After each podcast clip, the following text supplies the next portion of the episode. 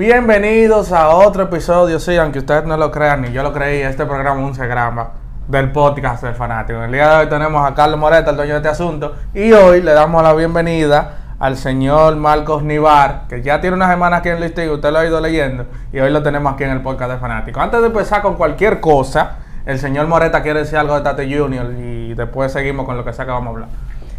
De mi parte, declaraciones irrelevantes que nadie quiere escuchar, porque sí, estamos agotados de Junior. No, hoy, pero el, ve- el verbo es irrelevante, eso es lo que tú quieres decir. Bueno, hablar del tema del No, no, bebo no. y las sustancias prohibidas al 24 de agosto es irrelevante. Es irrelevante, la no, creo que no, creo que no. Ya, o sea, Creo ya, por favor, ya. Está bueno ya. Necesitamos otra cosa, mira a ver si sale otro. Pero No, necesitamos pero otra también quiere que noticia. salga otro, pero. Necesitamos más noticias. No, no, pero... Pero en fin, Fernando Tatis Jr. positivo a sustancias prohibidas. Y eso todo el mundo se lo sabe. Eso- Ya, se sa- ya sabemos, conocemos de la sustancia prohibida, de los 82 partidos, de que se operará del hombro aprovechando el tiempo libre.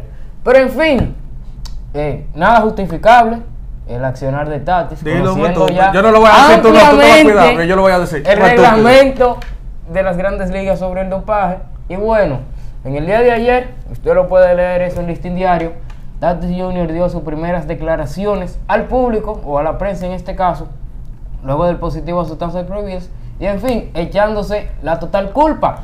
Las declaraciones más acertadas La dio él a lo último. Al final. Y Después en que fin, todo el mundo habló todas las... era lo necesario. Vimos a David ¿Cómo- Ortiz, cómo- al padre de Tatis Jr., ¿Cómo digo esta palabra para que salga en YouTube y no me la censuren? La- todos los disparates del mundo, habidos y por haber. El único que dijo algo coherente fue Pedro. Pero después de ahí todo el mundo habló cosas innecesarias. Un saludo a Héctor Gómez, que rodó todas esas Pero. Javier, por favor, no, espera. Declaraciones desacertadas. Apresuradas y sobre todo, como lo definió aquí mi amigo, disparates. Yo entiendo, y de verdad que placer inmenso compartir con ustedes, Carlos, Javier y todas las personas que están siempre en sintonía con este podcast del fanático a través del Listín Diario, que lo más importante, fuera del positivo de Fernando Tatis, fuera de la suspensión de Fernando Tatis, es que el pelotero dominicano entienda de que no importa quién usted sea en el béisbol de las grandes ligas, si usted comete un error, usted va a pagar las consecuencias. Tati Junior firma una extensión de contrato, más de 340 de 300 los grandes. millones de dólares, quizás sin merecerla, porque Solo ¿cuántas batido. temporadas tuvo? No tiene no, Dos, no ha tenido un tres, año entero. antes de- No, no ha tenido una temporada completa. Ni siquiera había En tenido- Grandes Ligas desde el 2019. Ni siquiera había tenido una temporada completa con la organización de los padres eh, de San Diego. Tampoco os podría ser debatible si en esa posición del shortstop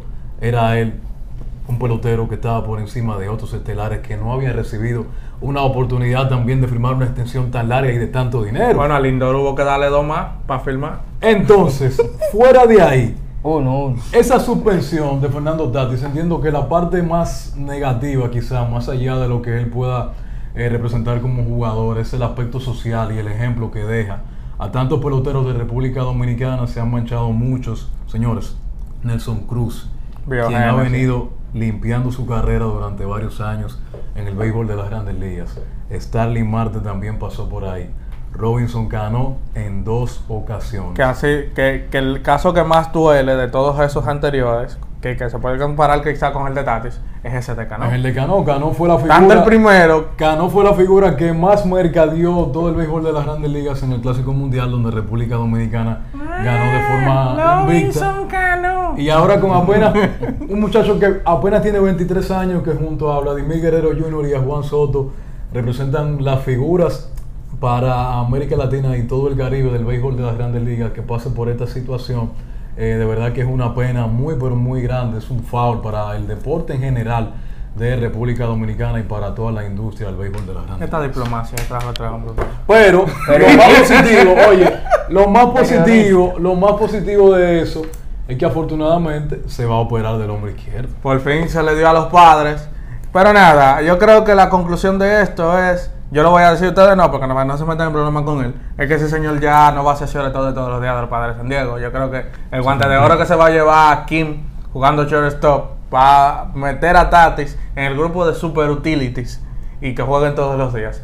Pero ya, suficiente del bebo y vamos a hablar de lo que está pasando. Vamos a empezar por ahí mismo, con los padres de San Diego, que aún con los Joe Hader, con los Josh Bear, los Brandon Dury y los Juan Soto, después de la temporada, la fecha de límite de cambio, ese equipo no ha terminado de arrancar. A Hader hubo que sacarlo incluso del rol de cerrador y aparentemente darle casa a los Dodgers, eso es casi imposible. Imposible, imposible. Para no, de- no hay imposibles en béisbol, pero yo lo voy a decir, ahí no hay forma.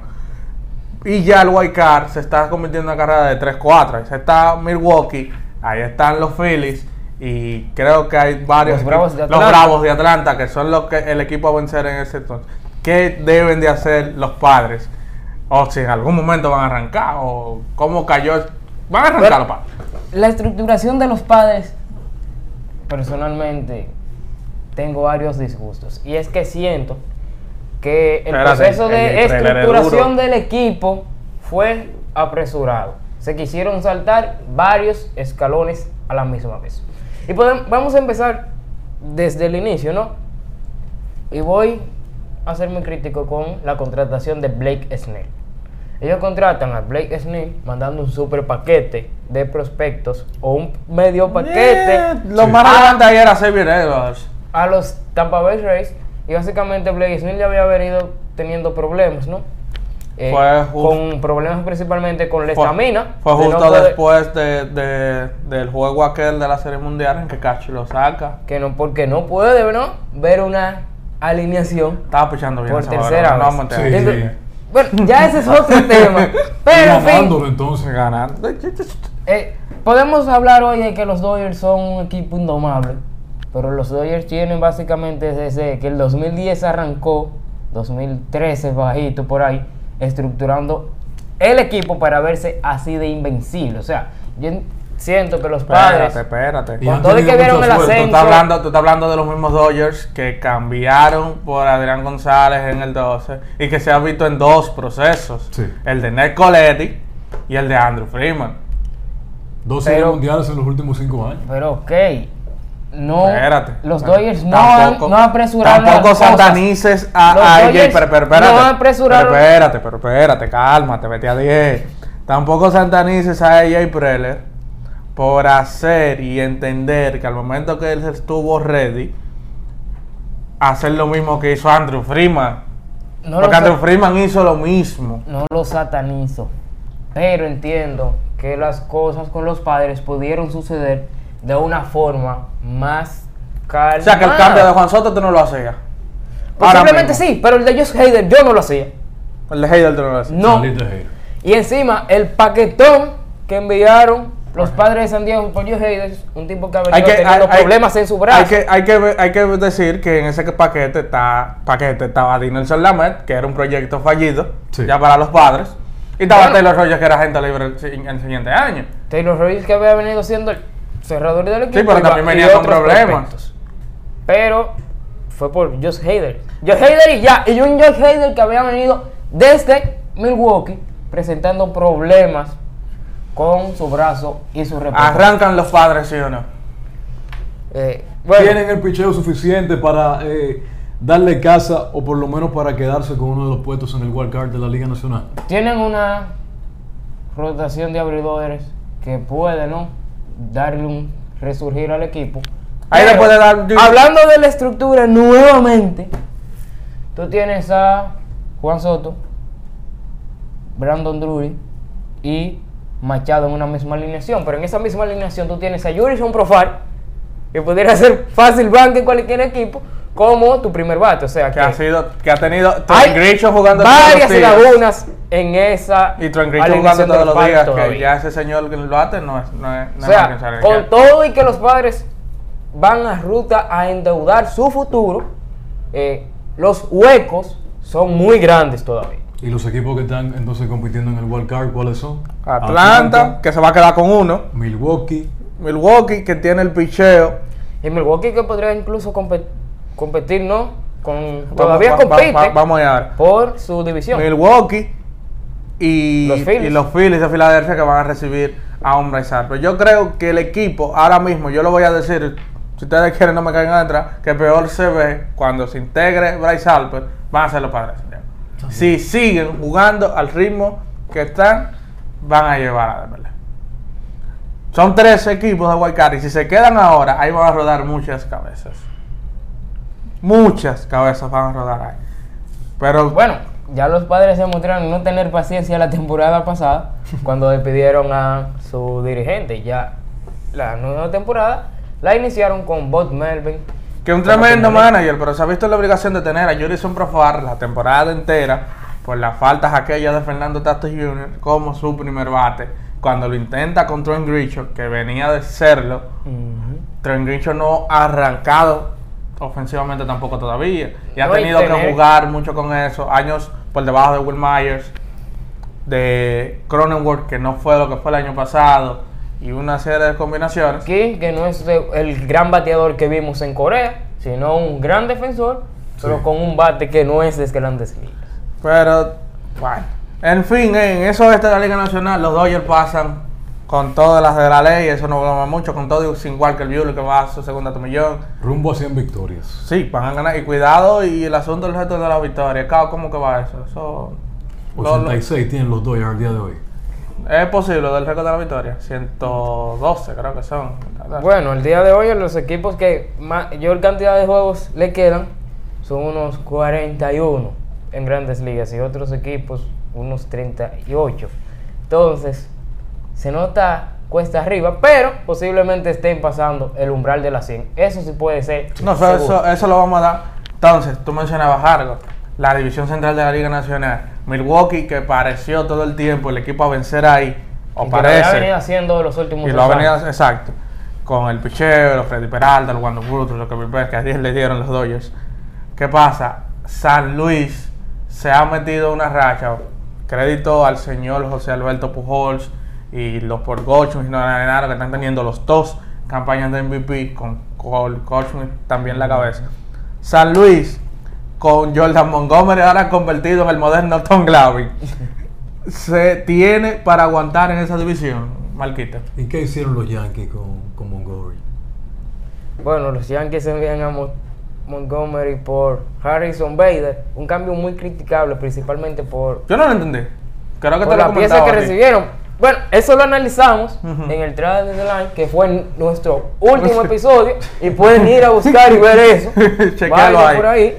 Pero en fin, eh, la, ¿no? la interrogante con los Cardenales de San Luis sigue siendo la misma desde que inició la temporada. Y El ahora picheo. mayor. Sí. El picheo y sobre todo el picheo abridor. ¿Qué tanta, qué tanto, no? Seguirá en su racha.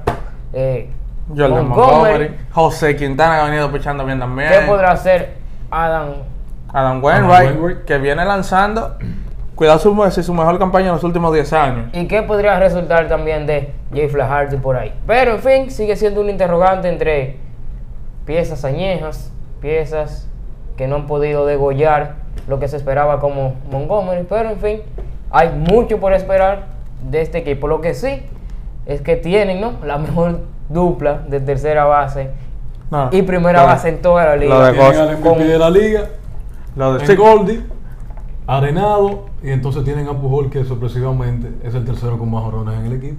sí, se metido. 42 años. Y con más honrones que tipos como JD Martínez o Sander.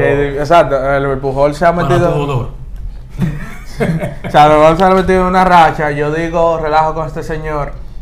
Que cada. de Él escribió un artículo de que era imposible. Invi- no. Difícil. Inviable. Inviable. Que el señor Albert Pujol alcanzara los 700 honores de esta campaña. ¿Cuántos honores llevó Pujol en, en julio? En entre julio y agosto, después de la pausa del juego de estrella.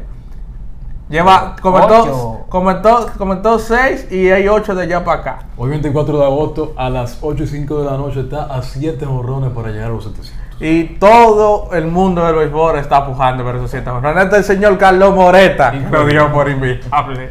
Incredible, incredible. entonces, al este de la Nacional, para irlo haciendo rapidito, aparentemente va a ser una carrera hasta lo último Mets de los Mets y los Bravos de Atlanta. Los- Se quedan, se quedan. Yo creo que el conjunto de los, de los Mets de Nueva York, con ese picheo que tienen, deben darle casa a los campeones mundiales actualmente eh, en esta temporada de las Grandes Ligas, que son los Bravos de Atlanta. vámonos con eso. Eh, nos vemos, y ustedes saben. eh, nos vamos de aquí antes que Julio, que es nuestro nuevo técnico, nos saque de acá. Eh, bye bye. Síganos en YouTube, en Facebook, en Twitter. Suscríbanse. Eh, denos like. Den like para que nos sigan teniendo aquí, porque si no, nos van a sacar el canal del stream. O sea, entiendan eso. Marco- Este es el poquito de béisbol que le estamos dando entre tantas noticias. Marco vino aquí a tener su, su asunto, ¿eh? Así Vamos que si ustedes no quieren que nos saquen, vámonos, señores, bye bye.